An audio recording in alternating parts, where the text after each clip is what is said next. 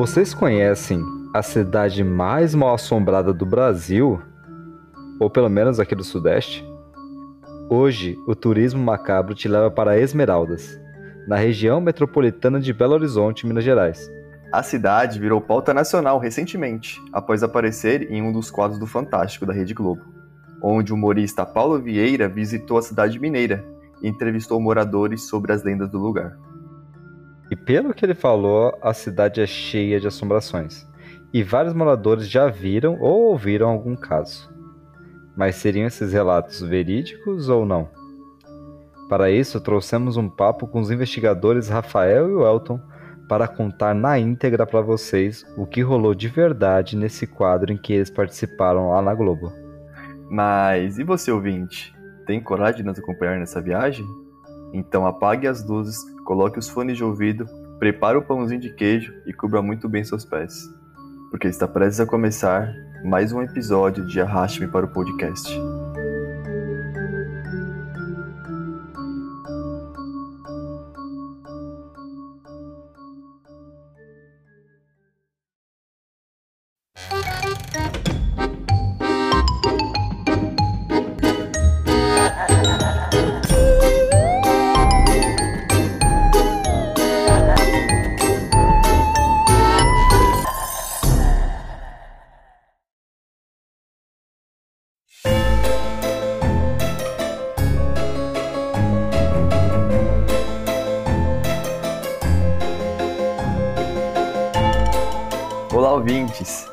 Chamo Guto, estou aqui com o Marcos e somos investigadores do sobrenatural.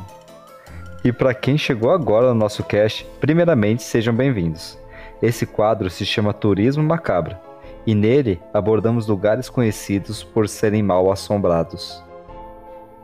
É aquela história, né? Sabe aquele local que não é nada legal para ir passar um final de semana com o mozão? Então, Então, hoje é dia lá da terrinha do Alexandre Pires, hein? Só para contrariar. Bora para Minas? Vocês conhecem a cidade de Esmeraldas, lá pertinho de BH? o Paulo Vieira causou muito lá com as vocalzices que ele faz.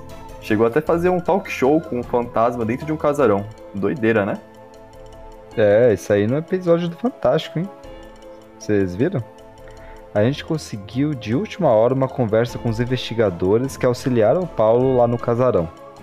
Eles deixaram alguns relatos bem legais aqui com a gente. Mas antes da gente te arrastar pra lá, deixa seu like aqui no episódio, custa nada, vai. E também, se não for pedir muito, a gente fica bem feliz com uma avaliaçãozinha aí de 5 estrelas do podcast. É só arrastar aí no seu celular, rapidinho. É, isso aí, ouvintes. Queremos também avisar aqui que agora tá tendo sorteio toda semana no Twitter. O portal Popic tá patrocinando nossos sorteios. Então toda segunda ou terça vai ter lançamento de sorteio lá semanal. E tem muita gente ganhando os livros de terror. Então segue a gente lá no Instagram e no Twitter, arroba arraste-me-pod e fique por dentro. E querem saber muito mais sobre cinema e cultura pop? Então segue eles lá também, arroba portal Popic. Ou veja as notícias na íntegra pelo popek.com.br. Mas vamos embora para esse episódio, que o episódio tá tão maneiro, uai, é bom demais. Não tem como duvidar. Muito bom, velho.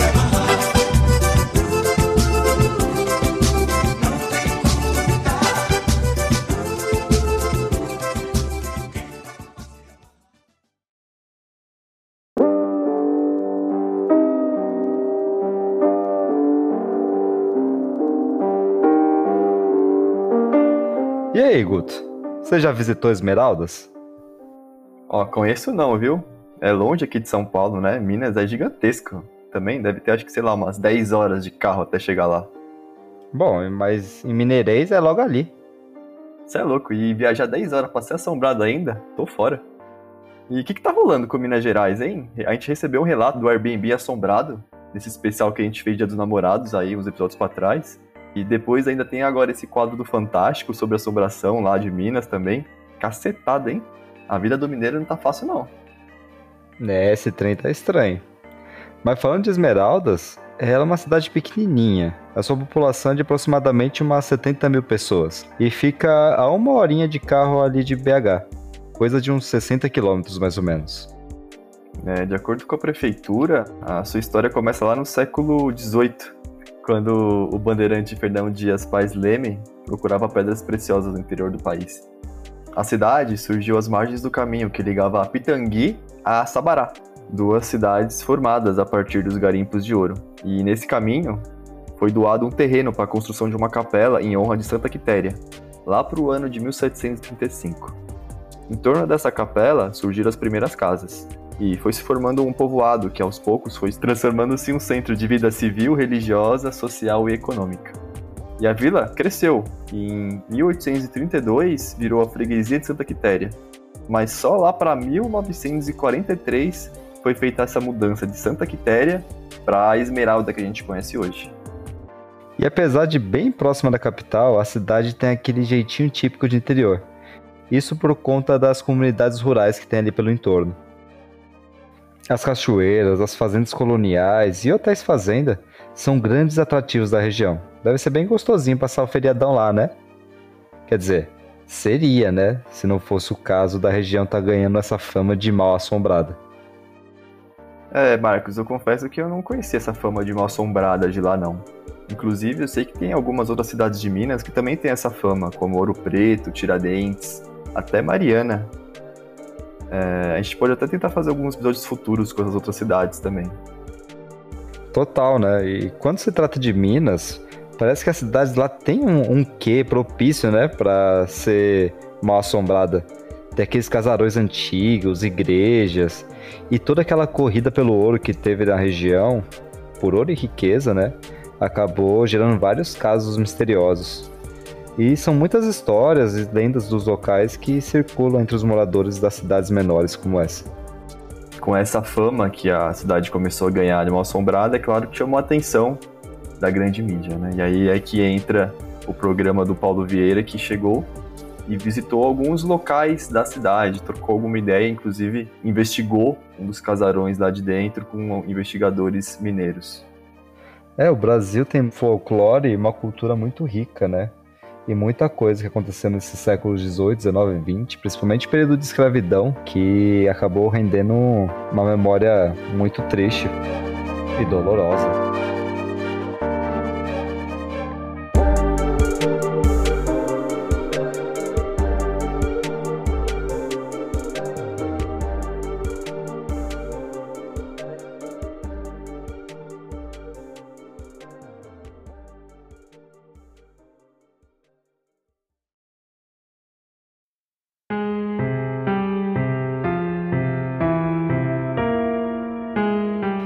Será que Esmeraldas é mesmo assombrada? Olha, tem bastante história estranha naquela cidadezinha ali, viu? Mas sem dúvida, o que mais chamou atenção foi esse casarão aí, Santo Antônio, que durante o programa do Paulo Vieira, ele adentrou esse local com os investigadores paranormais, o Elton e o Rafael, munidos de uma Spirit Box para tentar fazer contato com os espíritos que estariam ali presentes. Mano, o Elton é muito bombado, né, velho? Tá doido, mano. O Elton vai descer porrada nos fantasmas lá, velho. Tá igual Mike Tyson. Mike Tyson paranormal. Whey, banana, sal grosso, água benta. Bate tudo no liquidificador. E esse negócio de Spirit Box é muito doido, né? Vocês já viram isso aí? Para quem não conhece, esse aparelhinho ele escaneia as frequências de rádio para permitir um tipo de comunicação com os espíritos ela faz uma varredura nas frequências de AM e FM, que são melhoradas pelo aparelho e oferece ao usuário conseguir ouvir uma gama de frequências que não são contaminadas pela transmissão de rádio normal que a gente tem. E, geralmente tem uma luz na traseira e um LED que pisca quando tem contato com algum campo eletromagnético que pode ser gerado pelos espíritos. É, essas Spirit Box são as queridinhas dos investigadores profissionais. E ficou bem famosa por ser utilizada até pelo Zach Bagans, daquela série Ghost Adventures, e é usada por entusiastas paranormais em todo o mundo. Aliás, editor, coloca o trecho aí do encontro no casarão utilizando a Spirit Box.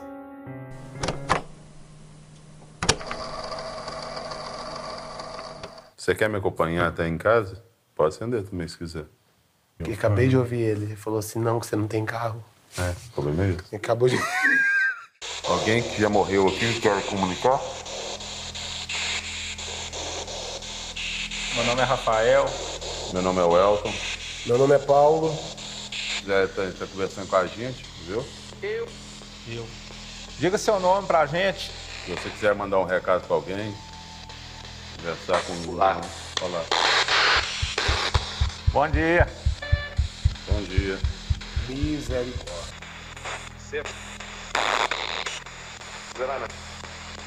Ah. Sérgio? Tá bom, Sérgio. Vou te chamar de Sérgio, tá? Esse é o primeiro talk show que entrevista um fantasma. É... Você quer falar alguma coisa com a gente? Claro. Por que, que você ficou nessa casa?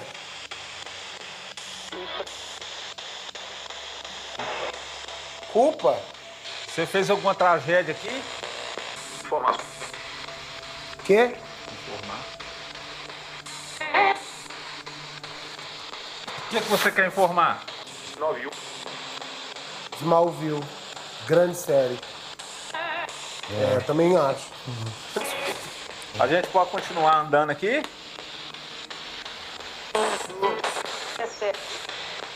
É sério. É sério ou é sério? Chamou. Chamou.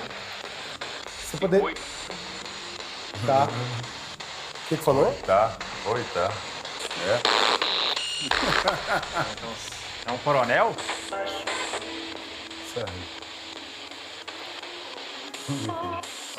É o Coronel Sérgio? Sim. Foi- O que que você fez? Quem que é essa mulher que chegou aí? Tá triste.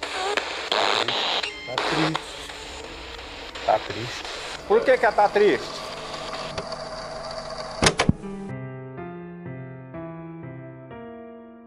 Meu, essa parte do áudio é muito doida, né? O barulho que a Spirit Box fica fazendo é bizarro, cara. Só isso aí já dá medo, não precisa nem ter o espírito. E eles tentando se comunicar com o espírito. E o pior é que o espírito responde.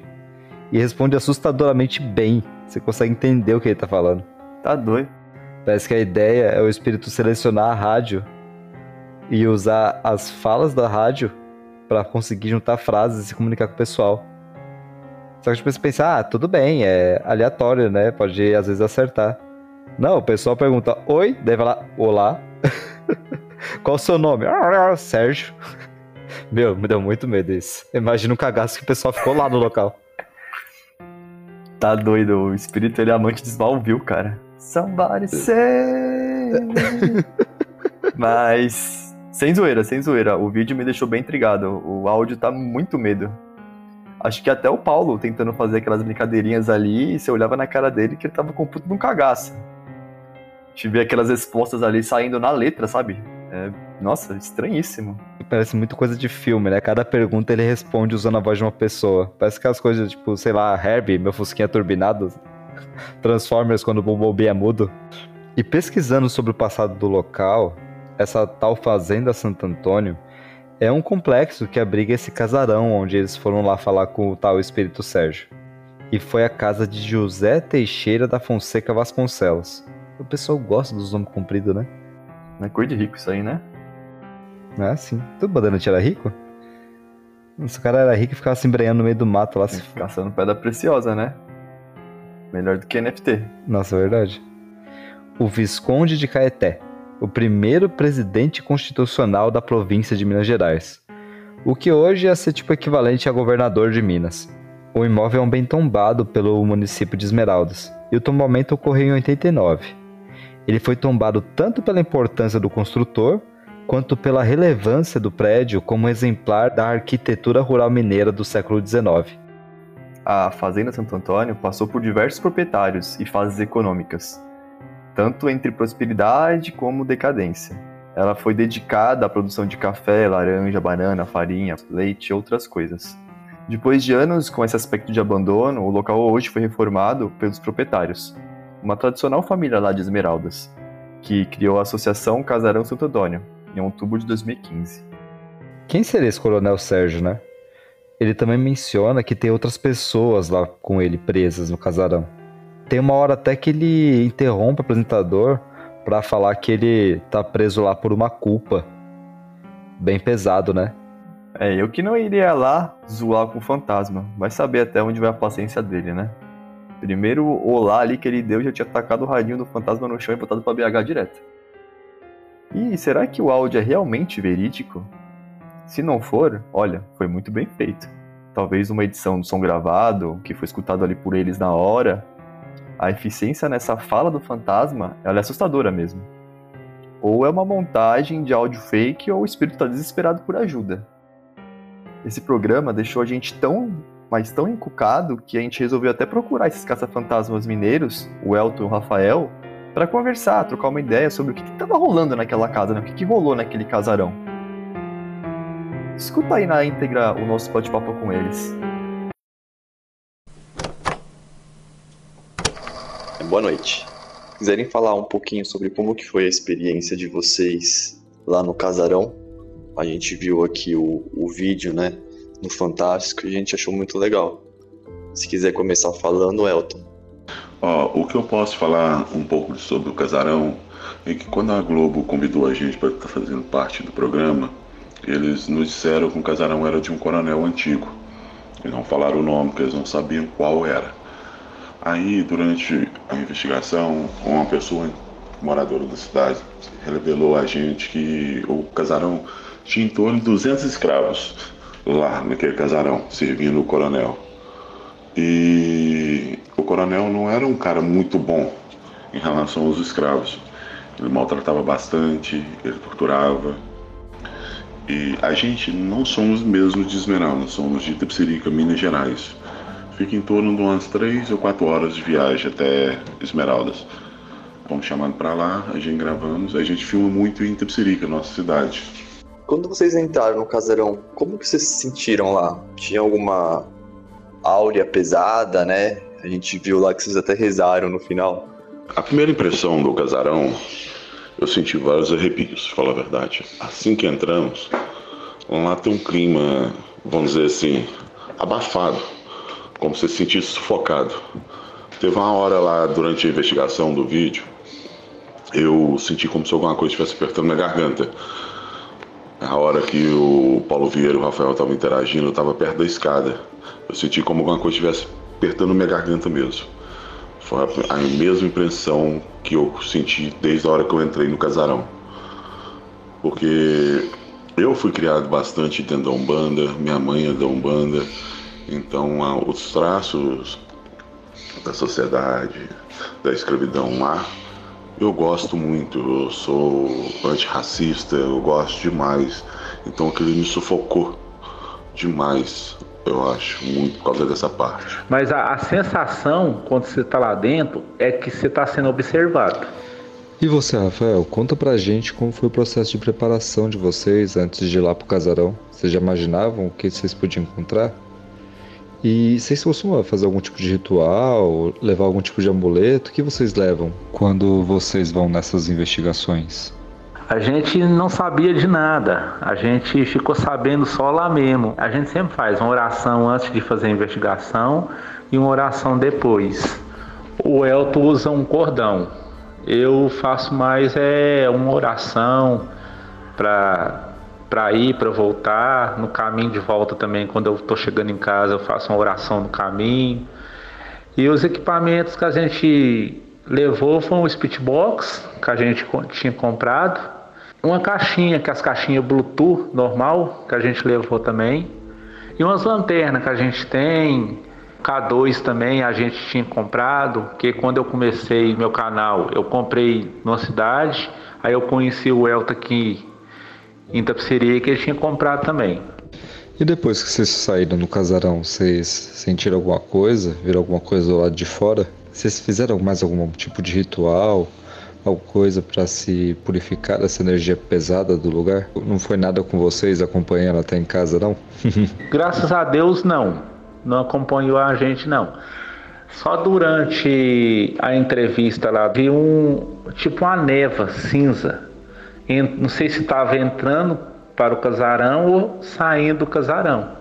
Essa parte eles não postou não. A gente faz toda vez que a gente termina alguma investigação, a gente faz oração, até pedindo para não seguir a gente e para o espírito que tiver seguir seu caminho, conseguir a luz, para não ficar naquele lugar. É, e agora que vocês foram lá, gravaram o programa, passando fantástico e tudo, o lugar ficou bem mais famoso, né? Vocês têm alguma recomendação para o pessoal que pretende fazer um turismo macabro lá no casarão? Ah, eu acho que seria interessante fazer uma investigação lá à noite pelo local, que dá para ver que tem muita coisa lá. Pelo casarão ser muito grande, eu acho que à noite seria um, dava uma ótima investigação. E sobre a sua cidade, é, eu vi que você falou que teve vários relatos lá. Aqui é uma cidade histórica, do tempo de mineração do ouro, do circuito do ouro. Então vem muita gente para cá, teve muito acontecimento histórico, assim, questão na época do ouro, uma cidade bem antiga, teve vários relatos de assassinato aqui. Aqui é uma cidade bem misteriosa, um pouco, porque aqui acontece bastante suicídios de uma hora para outra, dá em cadeia, vai até cinco, seis pessoas suicidando no mesmo mês, sem do nada. E a gente já relatou várias aparições ali, às vezes nem acabou pegando na câmera, aparições de entidade, de conversa com antigos escravos que estavam minerando ouro, foram mortos por ter achado pepitas de ouro e, e foram assassinados pelos seus capatazes, tudo. Mas é bem bacana. Tem algum específico assim que realmente deu medo assim, que você, caramba, não deveria nem estar aqui. Tem algum relato desse para falar pra gente?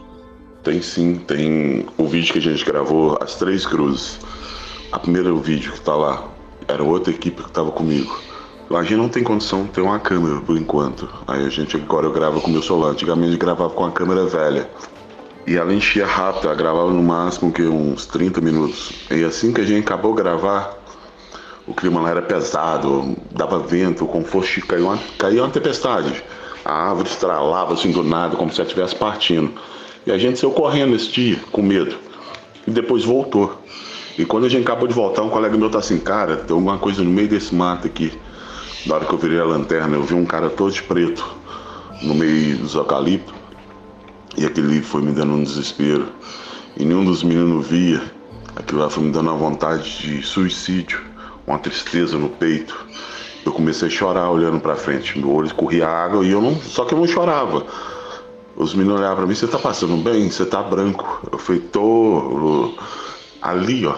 Aí eu falava com eles, eu vi aquela aquele entidade grandona parada me encarando. Foi o lugar que eu tenho mais medo aqui na minha cidade.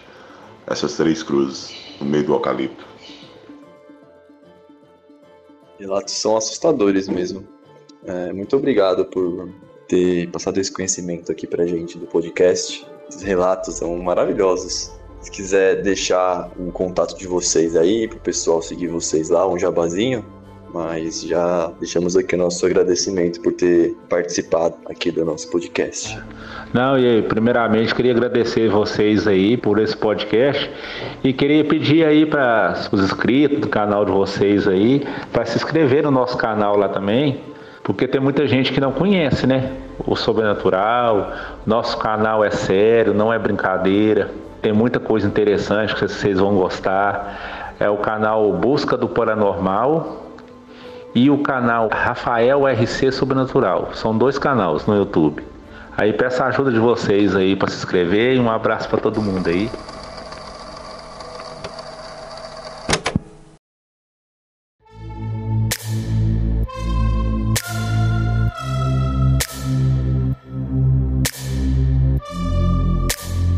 É, como o Elton falou, né? Muito bacana o local ali. Eu escutei também ali a, o relato deles e eu achei sensacional. Dá pra ver que eles não sabiam o que estava acontecendo, né? Eles foram chamados lá, eles inclusive nem são de Esmeraldas. Eles foram chamados lá, eles moram ali perto, umas algumas horas de viagem. Eles levaram lá o Spirit Box sem saber direito o que estava acontecendo, né? Chegaram a conversar com algumas pessoas na cidade, mas o jeito que eles falaram sobre o casarão, como que eles tiveram contato. Meu, pior que eu tinha minhas dúvidas antes de falar com eles. Mas depois o relato deles, pessoal, assim, atrás das câmeras, meu, é muito real o que eles fizeram lá. Eu, eu fiquei com mais medo ainda. Hum, Pra mim, tá claro que realmente alguma coisa tá errada ali, no casarão. Tem alguém ali que não, não é hostil, né? Foi muito true, assim. Deu um. Eu boto fé que não foi nada planejado, principalmente depois de conversar com eles. Não sei se o pessoal da Globo pode ter armado alguma coisa. Eu acho difícil. É, é difícil porque o aparelhinho é deles, né? Pelo que eles falaram, não foi nada armado, né? O jeito que a resposta do fantasma é, vem é muito assertiva. Tão direta, né, cara? É muito direta, né? Mas pelo que eles falaram, né, eles já estão acostumados com isso. Eles têm um canal no YouTube. Inclusive, a gente quer deixar aqui um abraço pro Rafael e pro Elton. Caso vocês queiram conhecer mais sobre o trabalho deles, é só procurar o canal do YouTube. São dois. Tem o canal Rafael RC Sobrenatural e o Busca Paranormal, que nem eles mencionaram lá na nossa conversa. Bom, tem muito conteúdo deles gravado lá. Vale a pena o pessoal dar uma olhadinha. E é conteúdo sério de investigações deles por aí, de casos sobrenaturais e outros lugares assombrados. Eles chegam até a levar alguns inscritos lá para investigar com eles. E aí, Marcos, tem coragem de embarcar numa aventura com eles lá em Minas? É, mais fácil a gente chamar eles pra acompanhar um caso aqui em São Paulo, né? E ainda vai lá no Joelma pra investigar. Eu, eu prefiro ficar em casa mesmo. Eu acompanho pelo YouTube eles lá. Mais seguro. Tá safe.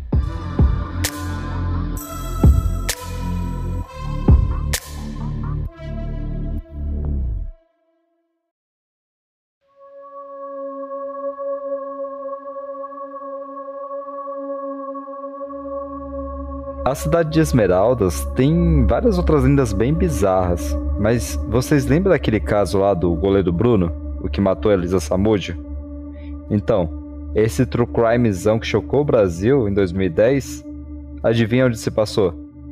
É isso aí, o sítio do goleiro Bruno fica em Esmeraldas. Pois é, o sítio onde a Elisa Samúdio teria supostamente sido assassinada fica lá em Esmeraldas. Olha só, esse paraíso com 5 mil metros quadrados de terreno, 400 metros quadrados de área construída, um verdadeiro paraíso com piscina e tudo, pertinho de BH, localizado ali em Esmeraldas. Tá pela bagatela de 800 mil reais. Ele só tá encalhado por um detalhezinho, né? Um tal fantasma da morte de Elisa parece estar preso no lugar. Quase comprei com essa sua fala aí. Segundo a polícia, a informação dá conta de que a ossada de Samúdio tinha sido enterrada entre as duas palmeiras em frente da casa. Porém, já faz mais de 10 anos do crime e até hoje não acharam esse corpo da moça. Ela tinha 25 anos na época e era mãe do filho recém-nascido do goleiro, de quem foi amante. Na época, o jogador era titular do Flamengo e não reconhecia a paternidade. Em março de 2013, Bruno foi considerado culpado pelo homicídio triplamente qualificado, sequestro e cárcere privado da jovem. Ele foi sentenciado a 22 anos e 3 meses de prisão pela morte e ocultação de cadáver, além do sequestro do filho da jovem. Porém, hoje, adivinha, tá solto desde 2018. Meu, você vê, né? O cara faz tudo isso só pra não pagar pensão. De verdade, tipo, se tivesse só pagado pensão, tinha resolvido tudo isso. É muita mesquinharia. Cara, ele chegou até a jogar profissional depois que deixou a prisão.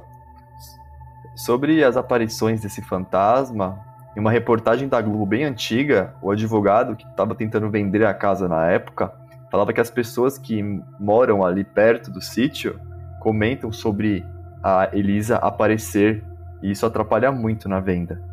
Porém, o próprio síndico do condomínio admite que o caso de assassinato da Elisa influencia na venda, mas atribui a dificuldade mesmo da venda sobre o valor pedido pelo imóvel. É aquilo que a gente sempre fala, né? Quando uma pessoa é assassinada, o espírito pode ficar preso no lugar.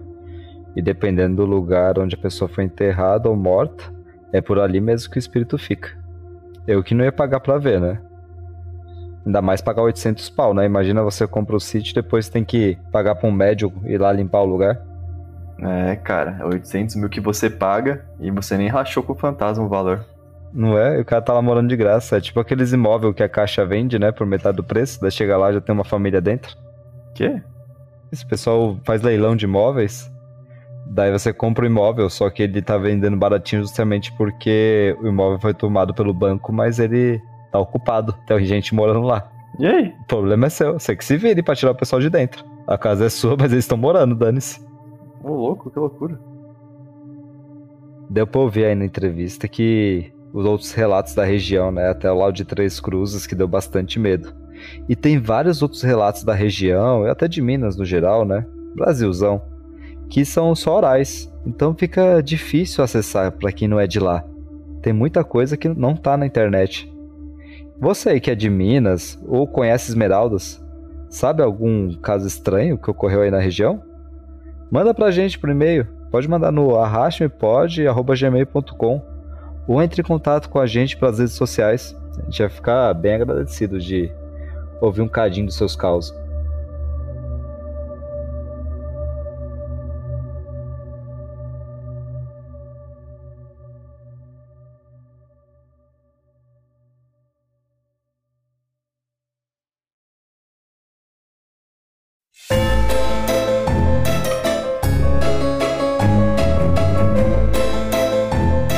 Isso aí, ouvintes.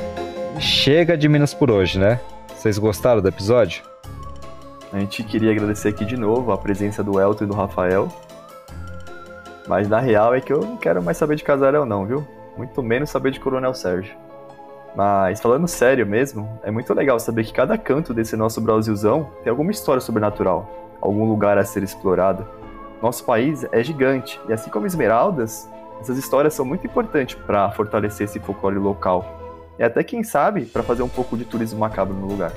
É bom mencionar também que, mesmo por equipamentos eletrônicos, não existe comprovações científicas que tem alguma coisa sobrenatural em Esmeraldas, né?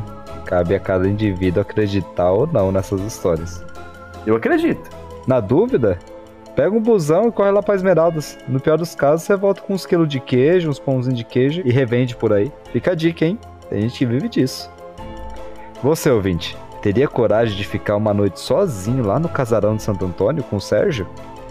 Qual o próximo destino que você quer embarcar com a gente? Manda aqui nos nossos comentários do Spotify ou no e-mail. Ah, não esquece de votar na nossa enquete, hein? Quem tiver mais votos será o próximo destino.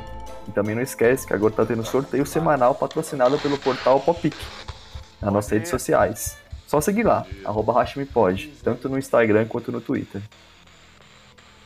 E agora sim, né? Chega de Minas por hoje. Pera aí. Que barulho é esse? Eita, Guto. Corre. Corre. Abraço, pessoal. Obrigadão.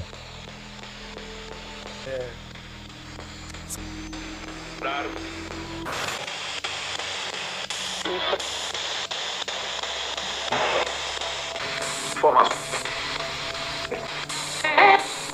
91.